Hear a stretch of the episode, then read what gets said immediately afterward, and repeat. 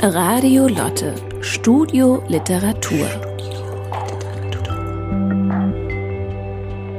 Eine Sendung der Literarischen Gesellschaft Thüringen.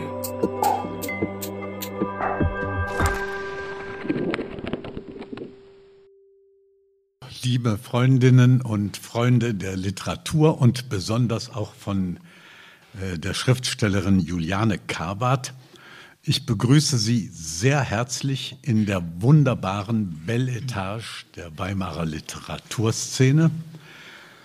Mein Name ist Christoph Schmitz-Scholemann und mir ist die ehrenvolle Aufgabe zuteil geworden, Sie für die nächsten 60 bis 70 Minuten durch den Abend zu begleiten. Im Mittelpunkt wird dieses Buch stehen, Die Abenteuer des Müllers Crispin. Neben mir sitzt der Herausgeber des Buchs Dr. Martin A. Völker. Wir werden ihn gleich näher kennenlernen. Vorab aber will ich mich bei der Literarischen Gesellschaft und bei der Eckermann Buchhandlung bedanken, dass Sie diesen Abend möglich gemacht haben.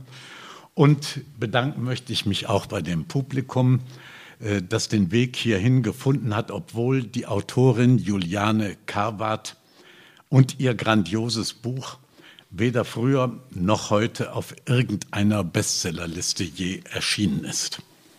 Trotzdem gibt es hier in Weimar, wo Juliane Kabert viele Jahre als Lehrerin und Schriftstellerin gelebt hat, einige Menschen, die ihr Andenken hegen und pflegen und zuletzt auch geholfen haben, dass auf dem Weimarer Friedhof wieder eine würdige Grabstelle äh, an Juliane Kabert erinnert.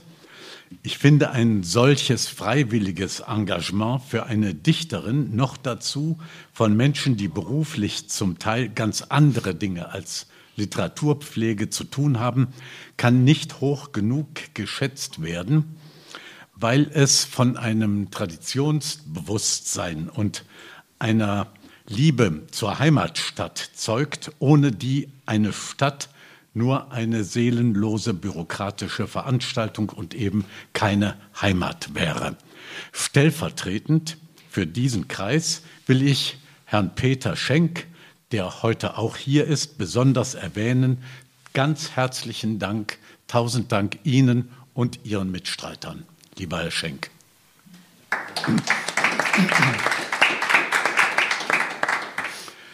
Nun komme ich zu Martin A. Völker den wir neben dem Verleger Thomas Pago, der übrigens recht herzlich aus dem Münsterland grüßen lässt und den Weg heute dann doch gescheut hat, dem wir aber dieses Buch zu verdanken haben. Das ist vor allen Dingen Herr Völker. Herr Völker, man kann im Internet lesen, dass Sie Kulturwissenschaftler sind und in Berlin leben. Was macht ein Kulturwissenschaftler? Hm, da gibt es eine unsachliche und eine sachliche Antwort. Also die unsachliche Antwort wäre, dass Kulturwissenschaftlern der ja, Ruf vorauseilt, dass sie alles und nichts studiert haben und letzten Endes alles und nichts werden können, im schlimmsten Fall Taxifahrer. Um diesen Kelch bin ich umhingekommen. Ich habe nicht mal einen Autoführerschein, also mit der Taxifahrerei wäre es schon sehr schwer geworden. Ähm, aber der Kulturwissenschaftler äh, ist jemand ähm, oder anders. Ich habe das an der Berliner Humboldt-Universität ähm, studiert. Und das war für mich als äh, Westberliner ganz wichtig, ähm, nach dem Abitur, wenn ich studiere, an der Humboldt-Uni zu studieren, weil ich dachte, wenn Ost und West so zusammenkommen, äh, zusammenwachsen, wird das da am besten und am dynamischsten spürbar sein. Und da gab es ein Studienfach, das hieß Kulturwissenschaft. Ich habe mich aber nicht so richtig dafür entschieden, ähm, wollte erst was anderes studieren, nämlich Jura. Äh, aber hatte das so ein ganz auch wäre auch nicht schlecht gewesen, wie ich in ihrer Vita äh, wiedererkannt habe. Aber ich hatte ein sehr schlechtes Abitur, nämlich mit einem Durchschnitt von 3,2. Da hätte ich wegen dem Numerus Clausus äh, 19 Wartesemester gehabt und das okay. war nicht möglich. Habe mich dann äh, eingeschrieben für Fischproduktion weil ich dachte, wenn ich meinen Freunden im Westen sage, ich studiere an der Humboldt-Uni Fischproduktion, habe ich zumindest die Lache auf meiner Seite. Fischproduktion ist aber eingestellt worden, äh, kurz nachdem ich mich äh, eingeschrieben hatte. Ähm, ich hätte in die Pflanzenproduktion gehen können. Dann habe ich aber gedacht, nee, das klingt so ein bisschen so wie Held der Arbeit, irgendwie so auf so Feldern, da gibt es ja diese berühmten Gemälde, war mir denn nicht so äh, recht und bin so äh, durch das Hauptgebäude der Humboldt-Universität ähm, geschlendert und ähm, im dritten Stock gab es den Fachbereich Kulturwissenschaft. Und die haben aus Sorge, dass dieser Fachbereich geschlossen wird, jeden reingezogen ins Einschreibebüro, der da rumlungerte. Und ich war einer von diesen und ähm, habe mich dann ja mehr schlecht als recht ähm, dafür ja auf freiwilliger Mussbasis äh, möchte ich sagen äh, entschieden habe aber dann festgestellt, dass das doch also das ist, was meinem ja ähm, ganzen Wesen entspricht. Ähm, eine Mischung, heute würde man sagen, Crossover, interdisziplinärer Studiengang äh, zwischen ähm, ja, Literaturwissenschaft, Kunstgeschichte, Kulturgeschichte, Sozialgeschichte. Ich habe mich dann spezialisiert auf die also mehr Ästhetik. Alles als nichts. Also mehr alles als nichts und die Ästhetik ist für mich dann das Fachgebiet äh, geworden im Rahmen von Kulturwissenschaft und ähm, da habe ich dann studiert, habe da promoviert und lange Jahre als wissenschaftlicher Mitarbeiter und äh, Lehrstuhlassistent äh, gearbeitet und Sie haben auch mal ähm, so eine Professur gehabt oder? Genau, hatte dann, weil ich also sehr viel immer mit Literatur zu tun hatte, schon sehr früh angefangen habe zu äh, publizieren. Ähm, nach meiner langjährigen Dozentur an der Humboldt-Universität eine äh, ja, Gastprofessur für Germanistik in Stettin an der äh, Hochschule dort und wurde auch schon dort eingeladen für das, was ich ähm, im Rahmen von Kulturwissenschaft schon ähm, kennengelernt habe, dann unterrichtet habe und dann als Publizist weiter betrieben habe nämlich das, um was es heute geht, ähm, die, ja, das Bearbeiten und die Neuherausgabe von Autoren und Autoren, die man heute äh, nicht mehr äh, kennt. Wir brauchen noch eine kleine Schleife, bevor wir dahin kommen. Sie sind, das kann man auch lesen, Gründungsdirektor des Disgusting Food Museums in Berlin. Ich glaube, Disgusting Food heißt irgendwie ekliges Essen. Äh, stellen Sie in dem Museum verschimmelte Pizza aus oder wie kann man sich das vorstellen? Ich antworte mal mit einem kleinen Bogen. Also wer nach Berlin kommt, äh, weiß oder stellt dann bass erstaunt fest, dass Berlin keine schöne Stadt ist und dass auch die Berliner Küche jetzt nicht die beste Küche ist. Ähm, äh, insofern passt das Disgusting Food Museum sehr gut zu Berlin. Die Idee kommt aber, muss ich fairnesshalber sagen, gar nicht aus Berlin, sondern stammt aus Schweden. Und ähm, vor ja, zweieinhalb Jahren ist äh, entschieden worden, dass ähm, ein Museum dieser Art in Berlin entstehen soll. Und ähm, dann ging es darum, diese Idee aus Schweden nach Berlin zu transferieren. Und da gab es dann im, in der Nähe vom Checkpoint Charlie schöne Räumlichkeiten äh, für die das quasi neu erfunden worden ist, dieses Museum und äh, ja mit neuen Exponaten, Audioguide und den ganzen Sachen. Wir stellen die verschimmelte Pizza nicht aus. Da muss ich Sie äh, enttäuschen. Das Spannende ist, dass wir ähm, darauf zurückgreifen, dass jeder von uns etwas anderes als ekelhaft empfindet. Äh, für den einen ist es Ingwer, für den anderen ist das äh, Stinky Tofu, äh, für den anderen ist das schon eine Currywurst und bei der Currywurst weiß man auch nicht so richtig, nicht nur in Berlin, was da drin ist.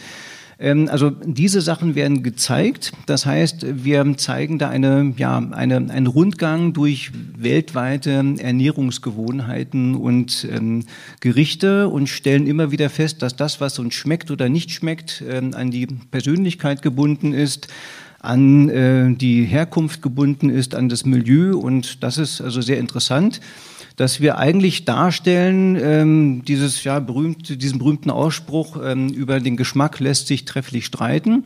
Und wir sind der Meinung als Museum, dass bevor wir uns über den Geschmack streiten, äh, bitten wir die Leute, wirklich Sachen zu schmecken, sich auf bestimmte Sachen einzulassen und zu riechen. Man kann bei Ihnen Mittag essen? Man kann nicht Mittag essen, man muss aufpassen, dass wenn man vorher Mittag gegessen hat, also dass das äh, dann doch alles äh, drin bleibt. Aber wir haben eine Tasting Bar und an der Tasting Bar kann dann einiges probiert werden. Nicht alles. Wir haben, wir zeigen auch äh, gebratenen Hund, ähm, äh, aber äh, also den kann man nicht essen, aber alles, ähm, was wir, was in Richtung Käse geht, wir haben beispielsweise aus Wirchwitz den berühmten Wirchwitzer Milbenkäse, den zeigen wir, den kann man bei uns ähm, essen.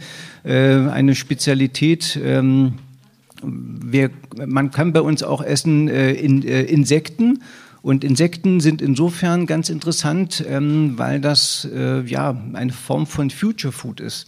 Also in einer Zeit, in der die ähm, ja, Tierproduktion in der jetzigen Form an ihr Ende kommt oder aus Umweltgründen so eigentlich nicht mehr äh, tolerierbar ist, ähm, ist die Frage, wie bekommt man seine ganzen Proteine oder Nährstoffe, die man braucht. Und da sind ähm, Insekten eine sehr gute Protein- und ja, äh, Nahrungsquelle. Und das wird alles gezeigt.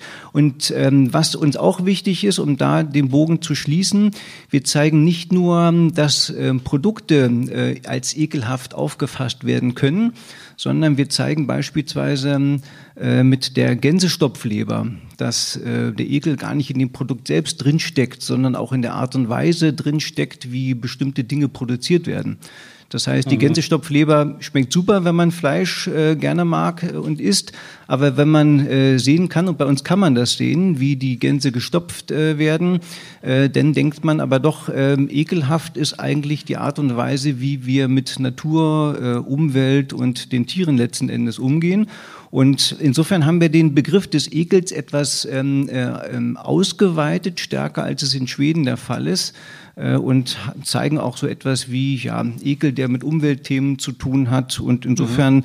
wenn Sie in Berlin sind, äh, gehen Sie in dieses Museum. Es ist ein sehr gutes, spannendes Museum, ein Mitmachmuseum und vielleicht ja ein Museum, das so den ähm, Museums, so die Museumsidee etwas gegen den Strich bürstet. Okay.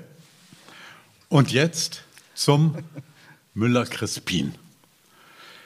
Ähm, wir haben uns das so vorgestellt, dass jetzt die Bühne im Wesentlichen Ihnen gehört. Ich werde mich nur noch äh, einmischen, äh, wenn mir Fragen kommen. Sie sind äh, gerne eingeladen, wenn Ihnen Fragen kommen oder wenn Sie etwas ergänzen möchten, ähm, das zu tun, sich zu melden.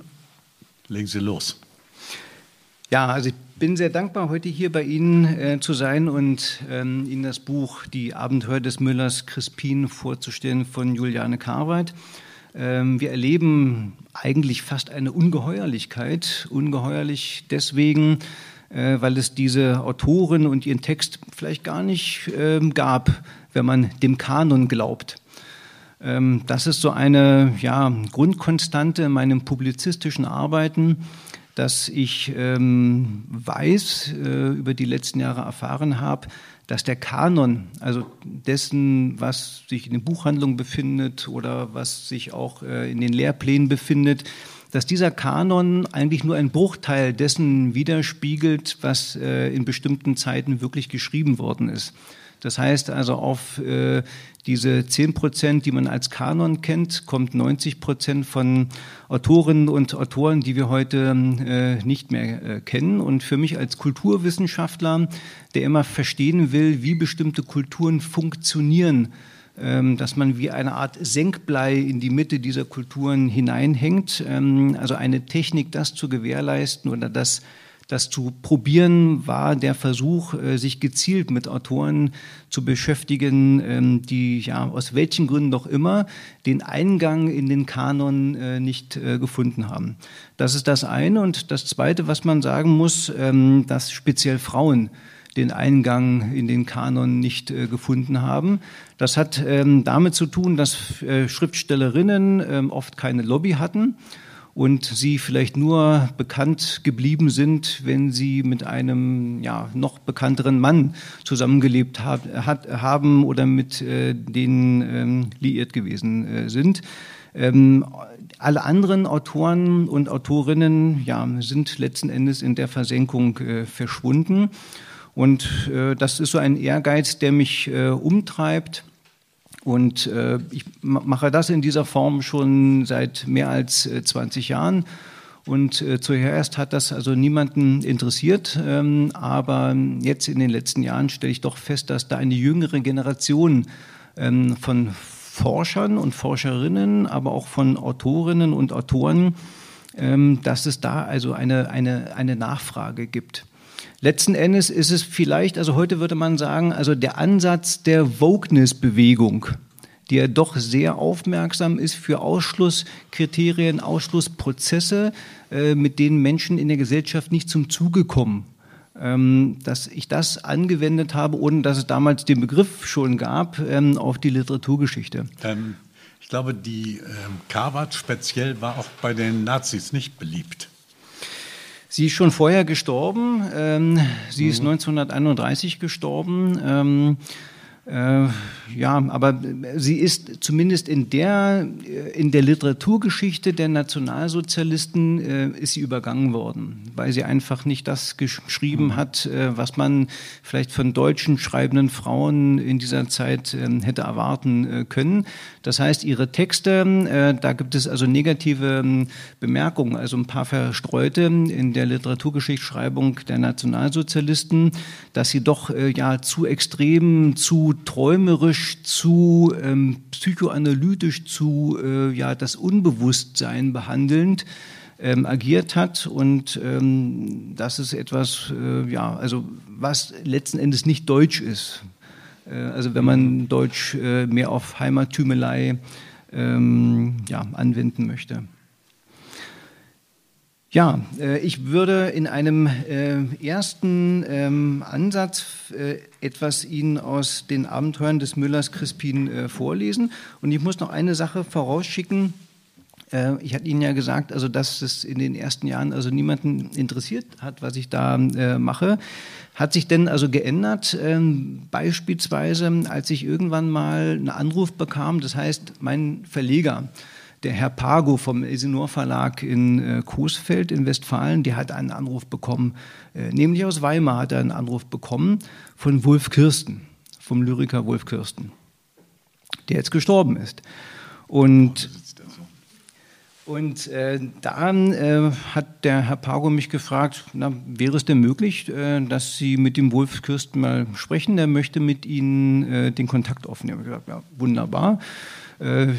Kannte Wolf Kirst natürlich nur aus seinen Büchern und war dann ganz erstaunt, ähm, dass ich ihn dann am Telefon äh, hatte und äh, ja, nicht ich ihn äh, was gefragt habe, äh, sondern er mich gefragt hat. Da habe ich schon gemerkt, jetzt ist denn so der so die Zeitenwende für mich angebrochen, wo ich dann doch merke, dass ähm, es da eine bestimmte, ja, dass es da Menschen zu interessieren anfängt, beziehungsweise dass da ein bestimmtes Denken doch weitere Kreise äh, schlägt.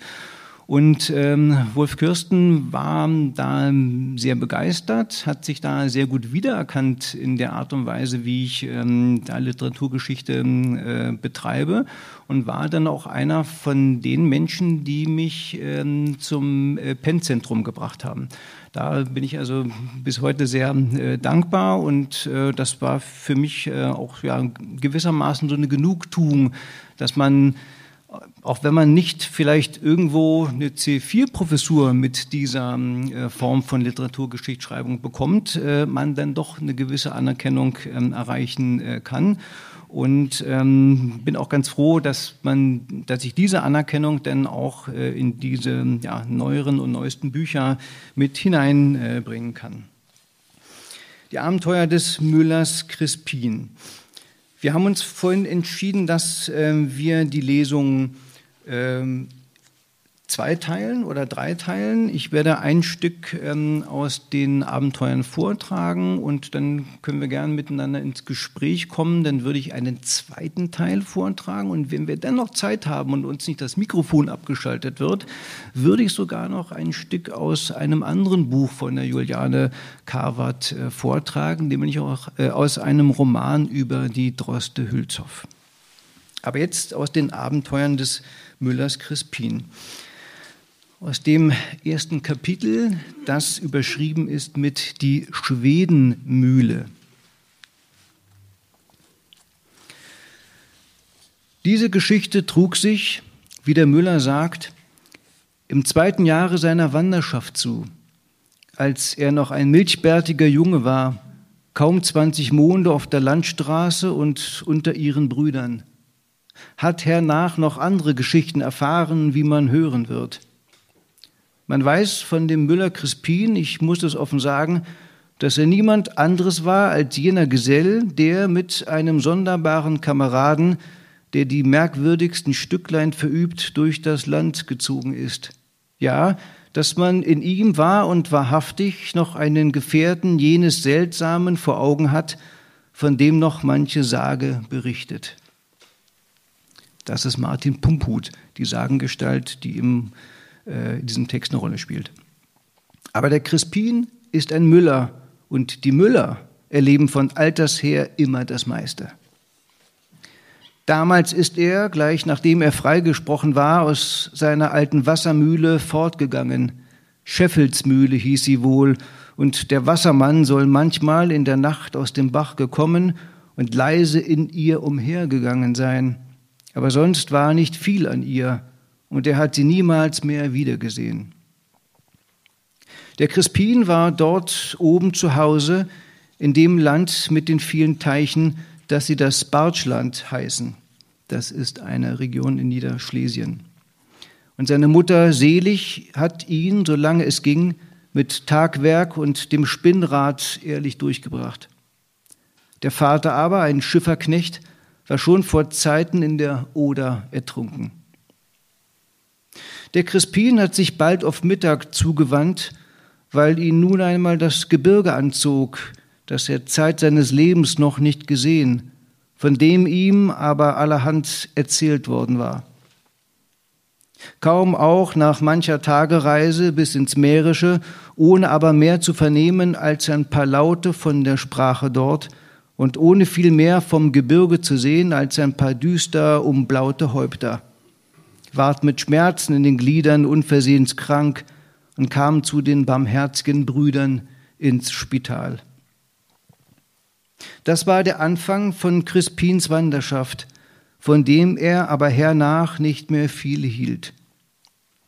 Wieder frisch geworden, stand er in einer Wassermühle unweit Breslau ein, die Mühle in der Krümme, und dort blieb er bis aufs nächste Jahr.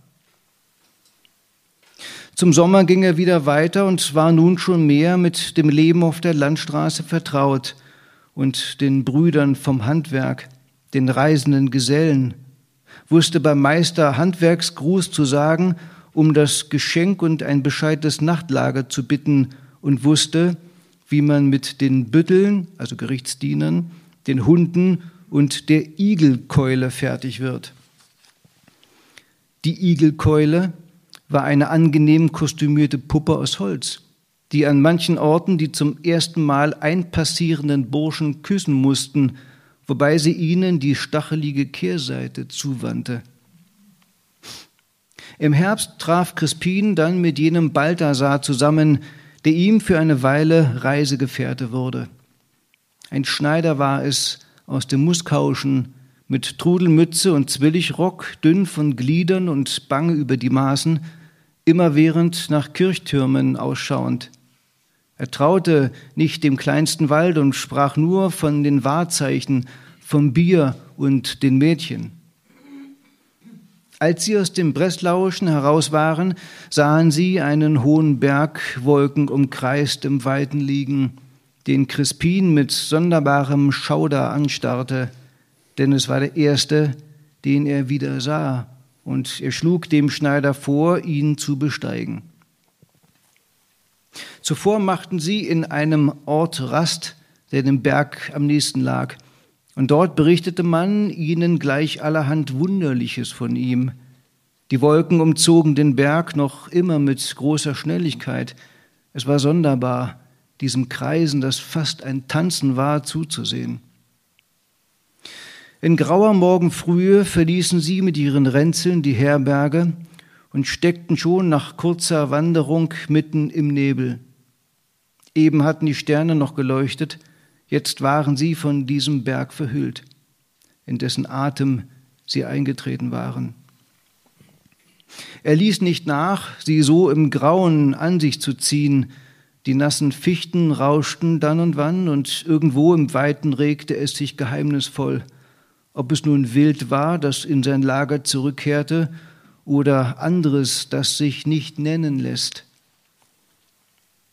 Auf einmal blieb der Schneider stehen und wies zitternd geradeaus. Stand da im nächtigen Grauen eine Gestalt. Crispin ging auf sie zu und sah, dass es ein mächtiges Steinbild war. Ihm fiel ein, dass man drunten erzählt hatte, auf dem Berge stünde das Steinbild eines Mädchens, das vor Zeiten dort von einem Bären zerrissen worden war. Sie stiegen weiter. Unten stand das Bildnis und schaute ihnen nach. Auf der Kuppe war eine Kapelle und über dem Hauptaltar schwebte die Mutter Gottes, aber darunter sah man ein Bild des Berges. Es war, als ob er sich hier drinnen im geweihten Raume selber widerspiegle, und Crispin schien es, als ob daran etwas sei, das nicht in die Kapelle gehöre. Der Morgen war heraufgekommen, etwas neblig zwar, aber man sah doch alles Land und vor allem das Gebirge. Drüben lag es in seiner ungeheuren Breite und schaute zu ihnen herüber. Crispin fiel wieder ein, was drunten erzählt worden war, dass der Berg Wetterprophet und voller Geister und seltsamer Wesen sei. Vielleicht stand es mit diesem allen da drüben auch nicht anders. Sie kamen nun in eine Stadt, wo gerade Jahrmarkt war. Böhmen, Mähren, Glatzer waren da, neben den Rechen und Löffeln und anderem böhmischen Holzwerk gab es Leinwand, halbseidenes und sogar seidenes, dazu gutes Bier und keine Igelkeule. Der Schneider hielt unter den Wahrzeichen fleißig Umschau und saß bald so fest, als ob er Spielmännchen oder Hecketaler in der Tasche hätte. Hecketaler, äh, so magische Münzen, die sich von selbst vermehren oder zu vermehren scheinen. Crispin streifte umher und spähte nach dem Gebirge, dem er nun noch näher gekommen war. Fast schwarz starrte es ihn mit allen Kuppen, Felsen, Ruinen und Wäldern an. Am dritten Tage, als eben abgeräumt wurde, sagte der Schneider, dass er es sich anders überlegt hätte und hier beim Meister Taulke im Goldenen Engel in Kondition treten werde. Das Bier am Ort sei gut. Crispin aber solle sich nicht abhalten lassen, weiter seinem Ziele zuzustreben. Dabei lachte er so sonderbar, worauf Crispin aber keine Obacht gab. Der tat auch, wie er wollte, und zog am anderen Morgen davon, blieb aber nicht lange auf der breiten Straße, sondern schlug sich bald in den stillen Wald hinein. Er stieg und stieg durch die Wipfel der Laubeichen, blies bald ein harter Wind. Es war nicht mehr weit vom Tage Katharina, das ist der 25. November, und Crispin bedachte, ob es nicht doch geraten sei, sich eine Unterkunft zu suchen. Er stieg und stieg und etwas lockte ihn. So viel er auch hin und her wechselte, er stieß auf keine Mühle, geschweige denn ein Dorf oder ein Weiser.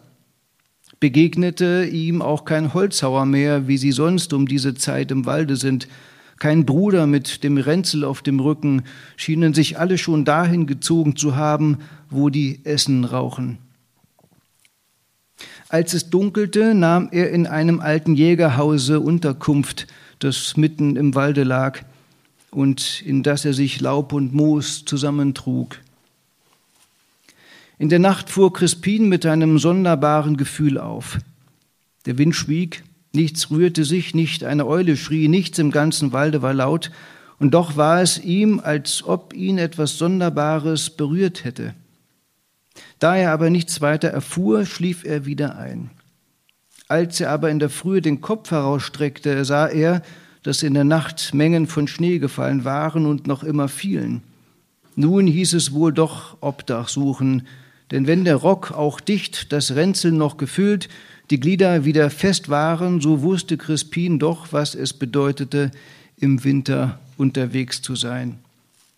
Aber er kam nicht aus dem Wald und traf auch auf keine Mühle, auf einmal fand er sich an einem Dreiweg und sah einen Pfad durch die Fichten aufwärts schlängeln, und etwas in ihm stieß, den lässt du doch nicht und steigst ihn, mag da kommen, was da will. Er kam in ein Tal, das sich sachte aufwärts hob. In der Mitte rann ein Wässerlein, rechts und links lagen sanfte Höhen, auf denen Hochwald, auf denen Hochwald stand. Die Ufer säumte allerhand Gestrüpp. Der Pfad war nicht unangenehm, die Berge hielten jeden rauen Hauch ab. Der fallende Schnee klang auf den harten roten Blättern der Eichen und Buchen. Es war ein gedämpfter Gesang im Walde mitsamt dem fernen Sturme. Aber kein Mensch nahte sich, keine Spur eines lebenden Wesens zeigte sich. Nicht einmal eine Krähe schrie oder eine Schalaster. Das ist eine Elster. Endlos stieg das Tal und der Bach plätscherte inmitten seiner weißen Ufer. Auf einmal aber blieb Crispin stehen und beugte sich über eine Spur, die sich dicht vor ihm zeigte. Es war die Fährte eines großen Tieres, das eben erst über den Weg gekreuzt sein musste, den Fichten drüben zu. Crispin stand und sah der Spur nach, wie, sich, wie sie sich drüben im weißen Winterwald verlor. Und noch immer Unermesslich leise, raschelnd fiel der Schnee. Grausen überfiel Crispin auf einmal. Etwas Furchtbares packte ihn. Ratlos sah er vor und rückwärts, nichts war da, kein Mensch ward sichtbar, kein Hund bellte, kein Essenrauch zeigte sich, nichts war da, als diese schreckliche Einsamkeit mitten im Walde und diese Spur. Aber wohin nun? Den ganzen stundenlangen Weg weiter abwärts wandern, war es nicht sicherer, hier oben endlich auf eine Behausung, ein Jägerhaus oder eine Mühle zu stoßen. Nirgends klang eine Axt, wie doch sonst im Wald in diesen Novembertagen. Kein Schritt war hörbar. Es war, als ob dies alles hier, dieses unendlich einsame Tal verwunschen und verlassen sei. Er fasste seinen Knotenstock fester und lockerte das Messer in der Tasche. So aufmerksam nach den Bäumen schauend, stieg er immer weiter und hielt sich in der Mitte des Weges. Nicht aus der Wagenspur weichen, kann schon vor manchem Übel schützen. Da öffnete sich das Tal und vor Crispinen lag auf einmal eine Mühle. Ein zerwetterter, aber stattlicher Bau, vom Buschwerk eingefasst, rechts und links von einem verschneiten Waldhügel umgeben vor ihr, vom Schnee halb verweht, lag ein Mühlstein, der aussah wie zerschnitten. Ist ein übler Anblick, so ein zerbrochener Mühlstein, und erinnert an allerhand Teufelswerk. Jetzt merkte Crispin auch, dass die Mühle stand. Eben trat aus dem Stalle, der der Mühle gegenüber lag, ein Mädchen, den Melkeimer in der Hand, blieb starr stehen, dass es Crispin gewahrte und blickte so unverwandt auf ihn, dass ihm die steinerne Jungfer auf dem Berge in den Sinn kam. Er ging auf es zu und befragte es nach dem Meister. Es trat antwortlos mit bleichem Angesicht auf das Tor zu, aus dem eben der Müller kam, die Flinte im Arm. In seinen Augen lag das gleiche Staunen und Entsetzen. Als Crispin seinen Gruß beginnen wollte, unterbrach der Müller ihn und fragte, ob er aus dem Walde heraufgekommen sei. Als Crispin bejahte, ward er noch starrer, und viel hätte nicht gefehlt, dass er die Flinte auf ihn abgedrückt oder ihn wieder den Winterwald gestoßen hätte, über den nun langsam die Nacht kam. Da kam noch ein Alter aus dem Hause und befragte Crispin genau nach Herkunft und Heimat und riet dann dem Müller, den Burschen zu behalten zumal seine Stimme ward leiser, man noch nicht wissen könne, was nun käme. Und während die Blicke der drei Menschen noch immer voll Argwohn und Grauen an ihm hingen, ward es Crispin erlaubt, in der Mühle, in die Mühle zu treten. Unten sollte ihm ein Lager gerichtet werden. Es war dies aber der alte Gottlobel, der Müller, sein Tochtermann, hieß Blom, und die Mühle war die Schwedenmühle. Das blonde Mädchen war des Müllers Tochter Barbara.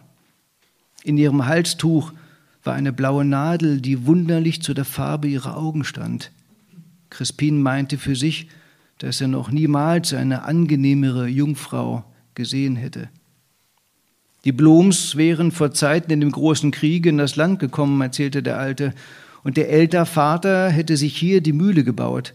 Sei immer gut gegangen, die Schwedenmühle, solange das Wasser lief, hätte das Mühlrad nie gestanden, lägen allerhand Dörfer oben und weit und breit keine andere Mühle.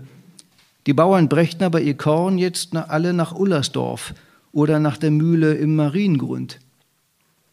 Crispin folgte dem Alten, der Müller war trübe beiseite gegangen in das Innere und sah, wie wunderlich es war, da das Mühlrad stand. Denn dies war kein Stehen, wie es allerorten vorkommt und dem Knappen eine Freude ist. Es war ein banges, lähmendes Stehen und man sah, wie lange es schon währte. Kein Atemzug des Gewesenen war mehr da, kein heimliches Rütteln, kein weißer Staub, stumm und tot war alles, und aus dem Mehlbeutel lief eben eine Schar Ratten. Da wandte sich Crispin an den Alten und fragte, wie denn um Himmels willen dieses über die Mühle gekommen sei. Der Gottlobel sah ihn unter den dicken Brauen, äh, dicken Brauen äh, wieder durchdringend an und sagte, das werde dem Burschen ja noch deutlich werden, so er es noch nicht wüsste. Jetzt solle er aber helfen, denen zum Abend sei mancherlei zu tun, was man sonst in dieser Mühle nicht nötig gehabt habe. Das große Tor war schon verschlossen, er wandte sich zu den Luken und Fenstern und Crispin musste helfen, die Läden vorlegen und fest verrammeln. Drüben im Stalle brüllte das Vieh, aber es war nichts weiter zu tun, man musste es seinem Schicksal überlassen. Es ging Trepp auf, Trepp ab, wieder huschte Rattengezücht. Der Alte untersuchte und sperrte, aber Crispin war es auf einmal, als ob das Böse, vor dem man zitterte, schon längst in der Mühle sei. Jenes Grauen, das ihn unterwegs angerührt hatte, fasste ihn von neuem, und er erzählte dem Gott Lobel von jener Fährte im Walde, der Alte sah ihm starr gerade ins Gesicht. Sie kamen wieder in die Stube, wo das Feuer brannte und der Müller und seine Tochter waren, und der Alte sagte zu ihnen, dass es in diesen Dingen doch auch noch Rettung gäbe, und gerade einem Jüngling sei möglich, woran andere sich nicht mehr wagen können. Dieser Mühlbursche scheine ihm des Zutrauens wert, gerade weil er so wunderlich den Weg hier heraufgefunden, Freilich könne man es auch anders nehmen und sagen, das Böse habe ihn heraufgeführt. Da fragte der Müller langsam, ob der Vater denn nichts wüsste, dass die Rettung schon nahe. Der Alte verzog den schmalen Mund und sagte nichts. Crispin besann sich und fragte bescheidentlich wieder, was es denn mit dieser Mühle wäre. In den ersten Herbsttagen habe es angefangen, und seither sei es von Tag zu Tag, nein, von Nacht zu Nacht schlimmer geworden. Und was alles geschehen sei, das vermöge er sich vielleicht selbst zu denken. Crispin überlief ein Grauen. Nein, stammelte er, aber so sagte mir doch, in dem Augenblick fuhren alle zusammen. Drüben im Stalle brüllte das Vieh und mitten darin, ganz nahe, wie von einem Hügel, ließ sich ein entsetzlicher Schrei hören. Der Ton, der Crispin, ein Ton, der Crispin das Blut erstarren und das Herz innehalten ließ und von dem er, wie ihm schien, dennoch schon gewusst hatte. Ein langgezogener Ton, als ob draußen mitten in der Nacht nicht ein Tier, sondern alles schreie, Wasser, Wald und Berg und alles Verborgene in ihnen, ein furchtbar drohender Ton alles Unbekannten und Unbegreiflichen war es. Alle beim Feuer waren weiß wie Schnee und zitterten und bebten, und der Müller richtete sich aus seiner gebeugten Haltung auf und sagte leise, ohne den Blick zu heben, Gott helfe uns in Gnaden aus dieser Not. Vielen Dank. Ja, da beginnt ähm, die Wanderschaft des Müllers und man merkt schon, ähm, dass das so eine merkwürdige Mischung ist zwischen einer ganz einfachen, am Anfang denkt man, banalen Geschichte, dass der Müller einfach so losgeht und dann äh, allmählich bekommt das Ganze, dann ist diese Fährte, diese Spur und ähm, es wird irgendwie geheimnisvoll, unheimlich. Und dann sind die Ratten da und das zieht sich ja durch das Buch durch, dass ähm, immer äh, so etwas, ähm, ja, so äh, im Alltäglichen eigentlich so etwas ähm, Sonderbares erscheint, was sich dann ähm, auch als äh, ziemlich schrecklich herausstellen kann. Ja. Ja, ne? ähm, ich muss dazu sagen, dass das Sonderbare eigentlich für mich als Herausgeber das Wesentliche ist. Sonderbar im Sinne von noch lesenswert. Also das, was ich mache, ist eigentlich nicht so, dass ich das, dass bei mir nicht dieser museale Gedanke dominiert. Das heißt, also ich veröffentliche nicht Texte, die zwar zum ver, ver, vergessenen Kulturerbe dazugehören, ähm, ähm, aber sonst nichts weiter hergeben. Also so weit geht meine Liebe nicht. Es gibt genügend Autorinnen und Autoren, die man heute nicht mehr kennt, deren Texte heute noch eine große Substanz haben. Das ist so das wesentliche Kriterium. Also es muss lesbar sein. Man muss auch als heutiger Leser, als heutige Leserin in so einen Text hineingezogen werden können und daran seinen Spaß haben. Das ist mir also ganz wichtig. Und ähm, ähm das hat äh, dieser Text von der äh, Frau Karwart, ja, äh, also im ganz Wesentlichen, das fängt erstmal an wie so eine ganz normale Wanderschaftsgeschichte und dann wird man ja ähm, eigentlich so wie der Crispin selbst, ohne dass man sich versieht, wie es kommt, wird man reingezogen in eine Situation, in der man eigentlich gar nicht sein möchte und trotzdem damit umgehen äh, muss. Ähm, ich habe diese Entschuldigung, wenn ich ja. nochmal unterbrechen darf.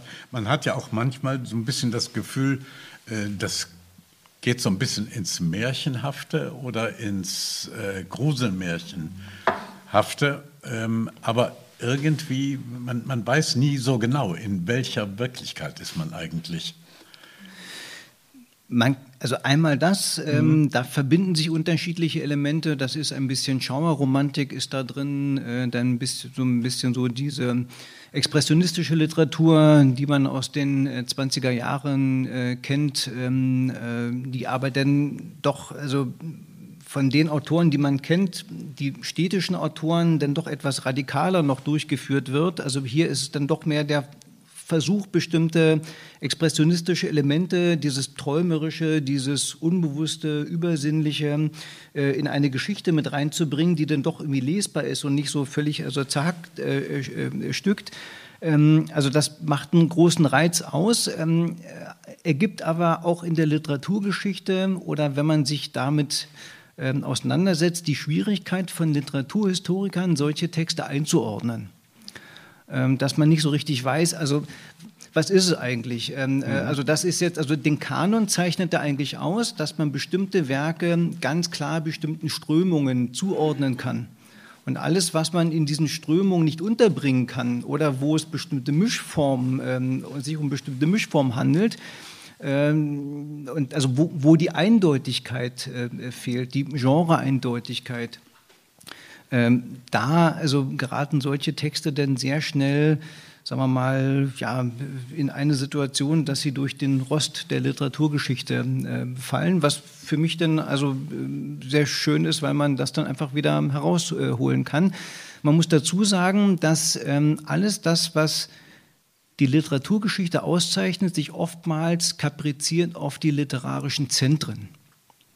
Das heißt also ähm, äh, in den 20er Jahren Berlin, Berlin ähm, äh, München, äh, dann noch vielleicht eine Handvoll anderer Orte äh, und alles, was sich außerhalb dieser Zentren abgespielt hat das ist, das hat eigentlich meistens den Weg in den Kanon also gar nicht ähm, äh, gefunden. Mhm. Und als ähm, Forscher, der genau darauf das Augenmerk legt, ähm, frage ich dann immer ganz ketzerisch, ähm, dass man sich eine solche Literaturgeschichte vorstellen muss wie ein Gesicht, äh, aus dem eigentlich nur eine große Nase herausragt. Mhm. Und also wo es keine Augen, kein, kein, keine Falten, keine Struktur gibt, also es gibt nur die Zentren, nur die Leuchttürme und alles andere quasi ist der, ja, also ist der Vergessenheit äh, anheim äh, gefallen. Und dazu zählen dann auch in dieser Zeit war Weimar jetzt auch nicht mehr so das große literarische Zentrum, ähm, also anders als im 18. Jahrhundert. Und ähm, da also geraten dann äh, auch diese Autoren wie die mhm. Carvat, ja, letzten Endes, also kommen nicht äh, in die, also nicht einmal in die Nähe des ähm, äh, Kanon. Und äh, ja, das ist bei anderen Autoren, äh, die ich herausgegeben habe, wo die Orte noch viel weiter entfernt liegen, wie Königsberg beispielsweise, Äh, da ist es vielleicht sogar noch ähm, heikler, und, äh, aber trifft hier auch auf die Frau Kabert zu. Ja, es geht ja in der Geschichte, ich weiß nicht, ob ähm, Sie dürfen fragen. Meldungen, Fragen sind. Ja, bitte. Ja, ich hätte eine Frage, und zwar wüsste ich gerne ein bisschen mehr über die Autorin. Wir haben jetzt immer nur über sozusagen die literaturgeschichtlichen Hintergründe gesprochen, aber ja, die Frage ist, ähm, können Sie ein bisschen noch zu Juliane Karbat erzählen, zu ihrem persönlichen Lebensweg und ja. Schicksal? Also die Krux bei dieser Form von Literaturgeschichtsschreibung ähm, äh, ist eigentlich die, dass man über die Autorinnen und Autoren relativ wenig weiß weil von diesen Autoren relativ wenig oder fast nichts gesammelt äh, und infolgedessen überliefert werden konnte. Das heißt, das ist also meistens eine jahrelange, sehr aufwendige Arbeit in ähm, Stadtarchiven oder in Regionalarchiven ähm, mit der Ausbeute, äh, die letztendlich sehr, sehr äh, gering ist. Ähm, also bei der Frau Karbert ist auch da die Ausbeute sehr gering. Sie ist 1877 ähm, im Elsass geboren in einer ja, protestantisch und katholischen Familie. Das heißt, ein Elternteil so, ein Elternteil so. Das hat die Familie, weil die Religion in dieser Zeit noch sehr bedeutsam war, ja, quasi auseinandergerissen. Äh, ein Teil ähm, hat es dann verschlagen mit der Juliane Karwart nach äh, Schlesien. Und ähm, in Schlesien ja, hat sie eigentlich so den äh, Wunsch äh, gehabt, weil sie sich eigentlich, also anders als es für, für Mädchen üblich war, ähm, äh, sich nicht drin aufzuhalten, sondern doch eher sich draußen aufzuhalten, ähm, hat sie, äh, also das, was sie da an dieser urwüchsigen äh, schlesischen Landschaft, also an den großen Wäldern und Mühlen, das hat sie so fasziniert, ähm, dass sie daran eigentlich immer festgehalten hat, auch das äh, ja, also literarisch äh, zu bearbeiten. Und das meiste von dem, was sie da erlebt hat, ähm, äh, befindet sich in diesem äh, Buch. Und auch, ähm, dass die ähm, Familie einen Hintergrund gehabt haben, selber als äh, Müller in äh, Schlesien. Das heißt also da, wo die ähm, äh, Frau äh, Karwart dann lebte als Kind, also in Kreuzburg in ähm, Schlesien, da soll es die sogenannte Karwat-Mühle gegeben haben, beziehungsweise hat sie selbst diese Legende äh, in der eigenen Familiengeschichte kolportiert. Äh, ob das stimmt oder nicht, das lässt sich so nicht mehr nachweisen. Ähm, wie eigentlich auch dieser ganze Text von dem Crispin so ins Legenden-Märchenhafte äh, geht, zwar mit sehr konkreten Zeitangaben, wenn beispielsweise äh, davon die Rede ist, dass der große Krieg, also der 30-jährige Krieg, da nur kurze Zeit oder wenige Generationen zurückliegt, äh, kann man auch das, was die Frau Kabert dann letzten Endes gemacht hat, ähm, ja, von den Daten sehr schlecht äh, nachzeichnen. Wir erfahren noch ein bisschen jetzt gleich zum Abschluss äh, vom Schicksal des Müllers Crispin, vielleicht auch von Martin Pumphut und ähnlichen Gestalten oder den Martin ähm, Pumphut, den müssen Sie selbst lesen. Ähm, das ist der, jedenfalls der, eine super interessante ja, Figur. Der kann unter anderem, wenn ein Müllermeister geizig ist, bei dem den Bach stehen lassen ähm, und ähnliche äh, Kunststücke. Also, also alles, was ich lese, was oder was ich schon gelesen habe, was also wo Sie als Leserin, als Leser sehr gut reingezogen werden, das ist immer noch steigerungsfähig. Und das steigert sich dann in den Erzählungen zu Martin Pumphut, ähm, die man sonst auch nirgendwo anders finden kann. Das sind ja schon so kongeniale äh, Erfindungen der Frau Karwart. Ähm, das, also, äh, da nimmt sie nicht Bezug auf bestimmte äh, Sagen, die so halt schon bestanden, sondern das ist so die Mischung aus Sage, Überlieferung und Kunstmärchen. Das ist eigentlich das Faszinierende, äh, was sie da macht. Ich muss bevor ich noch ein Stück lese, äh, noch sagen, äh, ich habe es vorhin äh, beim Lesen so ein bisschen versucht zu betonen, dass ähm, die Frau Carver in diesem Text so eine ganz eigentümliche Stilistik hat. Das heißt also, sie versucht sich sprachlich schon in diese Zeit ähm, äh, reinzuarbeiten und hat an sehr vielen Stellen in diesem Buch die, äh, die Formulierung des als ob. Das ist also ganz äh, ungewöhnlich, auch in dieser Häufung. Und äh, zuerst denkt man natürlich, naja, ist jemand jetzt so sprachlich doch nicht so auf der Höhe äh, vielleicht des Kanons. Ähm, aber da ich auch die anderen Bücher von der Frau Karwart ähm, äh, dann kennengelernt habe, habe ich festgestellt, das ist eine spezielle stilistische Eigenheit, die sie hier in diesen einzelnen Text eingeflochten hat. Und habe dann sehr lange darüber nachgedacht, äh, was es damit auf sich äh, hat. Und das ganze Nachwort, was Sie in diesem Band finden, ist der Literatur des Als ob ähm, geschuldet oder äh, wird also da beschrieben. Und ähm, äh, das ist vielleicht auch ganz wichtig, das nochmal zu sagen. Also diese Nachworte, äh, die meinen Bänden äh, mitgegeben werden, mh, hm, da geht es eigentlich seltener äh, um die Auswalzung von biografischem weil das äh, in den wenigsten Fällen wirklich so ja opulent vor einem liegt als Herausgeber. Das sind ja mehr oder weniger äh, Skizzen und Fragmente biografischer Art. Und für mich der Ehrgeiz ist eigentlich der Versuch, also ich bin meistens nicht nur der Erste, der über diese Biografien schreibt, sondern auch der Erste, der versucht, eine Einordnung dieser Texte vorzunehmen und auch versucht ähm, herauszuarbeiten, warum diese Texte äh, noch lesenswert sind und an welche äh, ja, neuen und älteren Kontexte man diese Texte anbinden kann. Und da entstehen immer sehr interessante, eigenständige Essays, ähm, äh, die ja nochmal ähm, den Text von allen Seiten beleuchten, aber auf eine solche Art und Weise, dass es ähm, lesbar bleibt. Also Literaturgeschichte quasi ähm, so eine Literaturgeschichte äh, des Salons, möchte ich mal sagen, die lesbar sind, die Spaß machen beim Lesen und man nicht überfordert wird und trotzdem einen sehr vertieften Einblick nochmal bekommt äh, in den Text quasi durch die Hintertür. Und das ist eigentlich so der große äh, Ehrgeiz, also dieser Essays, die ich diesen Bänden äh, immer äh, mitgebe. Noch ein paar Minuten. Ja, ich lese noch etwas aus dem mhm. Crispin ähm, weiter. Also der äh, Teil endete, den ich schon vorgetragen hatte, mit, dem, mit der Losung Gott helfe uns in Gnaden aus dieser Not. Es hatte damit begonnen, dass in dem Tale, durch das Crispin gekommen war, ein Kind, das Pilze suchte, von einem großen Tiere zerrissen worden war. Danach das Pferd eines Fuhrmanns, der zur Mühle wollte, und der Fuhrmann selbst und Garnhändler und Botengänger, Holzweiblein, Bauern, jeder, der sich noch im geringsten in jenes Tal wagte. Und immer näher war es gedrungen, bis das Vieh auf der Weide und die Hunde vom Hause zerrissen worden waren, ohne dass man jedoch des Ungeheuers nur ansichtig werden konnte.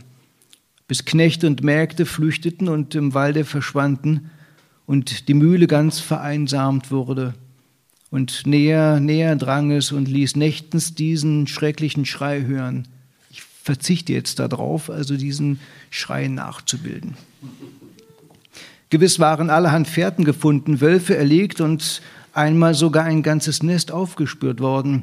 Das war nichts Neues, denn das Gebirge wimmelte von solchen Tieren. Aber das Unheil hörte nicht auf. Immer und immer erscholl nächtens der schreckliche Schrei. Crispin war aus seiner Heimat, die Wolfsplage, auch wohl bekannt. Dort gab es keinen Winter ohne die ungebetenen Gäste und selbst im Sommer war man nicht immer sicher. So hatte Crispin selbst einmal in einer alten Obsthütte des Scheffelmüllers auf dem Felde ein Wolfslager mit fünf Jungen gefunden und die dünnen Grauhunde einen nach dem anderen erschlagen. Nie vergaß er des eigentümlichen wilden Wolfsblickes. Aber war das, was er draußen im Walde gesehen hatte, wirklich eine Wolfsfährte gewesen? Und war das, was er gehört hatte, wirklich die Stimme eines Wolfes? Er wusste doch, hatte es schon im Wald gewusst. Es steht schlimm mit uns, sagte der Müller. Du denkst nicht an die Jagd, sprach Vater Gottlobel. Er wandte sich zu Crispin. Nun wäre Jagd, große Treibjagd, da Schnee gefallen sei der ganze Wald werde umstellt, da könne es doch sein, dass der Plage ein Ende bereitet werde. Aber er sagt es zögernd, als ob er selber nicht daran glaube, und wie zur Antwort erhob sich draußen dicht bei der Mühle auf dem Berge wieder jener schreckliche Ton. Ob sie den wohl finden, sprach der Müller. Es war Treibjagd. Alle Fährten waren ausgespürt, der ganze Wald mitsamt dem Tal umstellt und von Netzen und Lappen umzogen worden. Aus allen Dörfern ringsum waren die Bauern aufgeboten und verteilt. Von weit her waren die Jäger gekommen. Gegen Mittag begann die Jagd mit Hörnerklang, man hörte es bis zur Waldmühle. Voller Spannung und Aufregung harrten alle, der Müller, Crispin und selbst der Alte. Je mehr sie den Lärm vernahmen, desto mehr wachte Hoffnung auf. Immer näher kamen das Hundegebell, das Geschrei der Treiber, der Hörnerklang. Ja, diese ganze Einsamkeit war davon durch Geld. Nichts konnte sich heute verbergen. Eben kam der Forstläufer aus Stephansdorf heran und rief ihnen durchs Fenster zu, Drei haben sie schon. Drei Wölfe. Crispin wandte sich freudig, da sah er das seltsame Gesicht der Jungfer, und es trieb ihn auf einmal hinaus. Die Jagd mit ansehen, mitmachen und vielleicht mit eigener Hand jenen töten, den sie wohl immer noch nicht hatten. Fast war es ihm, als ob es nur ihm gelingen könnte. Er sprang hinaus, suchte sich einen Platz, der Schnee war schon von eilenden Füßen verwirrt, aber da, Crispin bog vor sich, lief da nicht dennoch eine große Fährte und schließ, schlich sich nicht wieder den Berg hinauf? Da raschelte es neben ihm im Strauchwerk. In jäher Flucht gegen den Wind schoss sein grauer Schatten heran. Crispin feuerte und traf nicht. Der Schatten verschwand im Walde. War es jener? War er es? Crispin fand die Fährte von neuem und drang weiter. Das Licht ließ nach, schwach blau schimmerte der Schnee. Crispin verlor die Spur und fand sie wieder, ja, auf jenen Berg, von dem der Schrecken geschrien, führte sie hinauf. Da oben. Auf einmal pfiff eine Kugel an Crispins Kopf vorüber, ja, von dem Berge herab. Schuss auf Schuss, er musste sich ducken, haardicht sauste es an ihm vorüber. Dann kamen die Jäger heran. Der Forstrat war dabei und schrie Crispin zu, ob er denn selber der Wolf sei, dass er sich in die Schützenlinie wage. Der Angabe Crispins, dass eben ein Wolf hier hinaufgestürzt sei, schenkte man keinen Glauben. Die Jagd war zu Ende. Die Beute ward besichtigt, der Forstrat und der Graf waren zufrieden. Drei Wölfe, zwei starke Wölfinnen, ein Bastard. Der Forstrat klopfte dem Müller auf die Schulter. Nun kann er ruhig schlafen, das Meerlein auch. Der dankte untertänigst. Die Menschen verloren sich, die Nacht senkte sich wieder über die Mühle im Walde. Morgen sollte scharf gemacht werden. Das Korn würde nun wohl bald kommen, denn jetzt würden sich die Bauern wieder in das Tal wagen. In der Frühe wollten sie auch daran gehen, alles Gezücht, das sich eingenistet hatte, zu vernichten. Alles sollte in Ordnung kommen. Morgen klapperte das Werk. Der Müller war lebhafter. Ja, war nicht das Vieh drüben im Stall viel ruhiger als in den anderen Nächten? Der Gewohnheit folgend waren noch alle Fenster verrammelt worden. Das Veränderte des Waldes, die Luft dieses Jagdtags, das heimlich Zerstörte der Einsamkeit, der Rest des Pulverdampfes und des Rauchens der Fackeln und Feuer war noch deutlich spürbar. Crispin ging in seine Kammer, der Müller hatte mit ihm gesprochen, er könne bleiben, solange er wolle. Die Arbeit ginge ja nun wieder an. Aber kaum hatte er sich aufs Stroh geworfen, als er hochfuhr wie angepackt. Ganz nahe, fast über der Mühle, kam schon wieder, aber noch schrecklicher und drohender jener Schrei. Vielen Dank. Ja, ganz herzlichen Dank. Lieber Herr Dr. Völker, ähm, die Geschichte geht ja noch weiter. Es, man kommt noch sehr oft in Zweifel, ob man gerade in der Realität oder in einer Angstphase oder sonst ähm, einer Phase ist. Ähm, eines ist sicher, die Geschichte geht gut aus.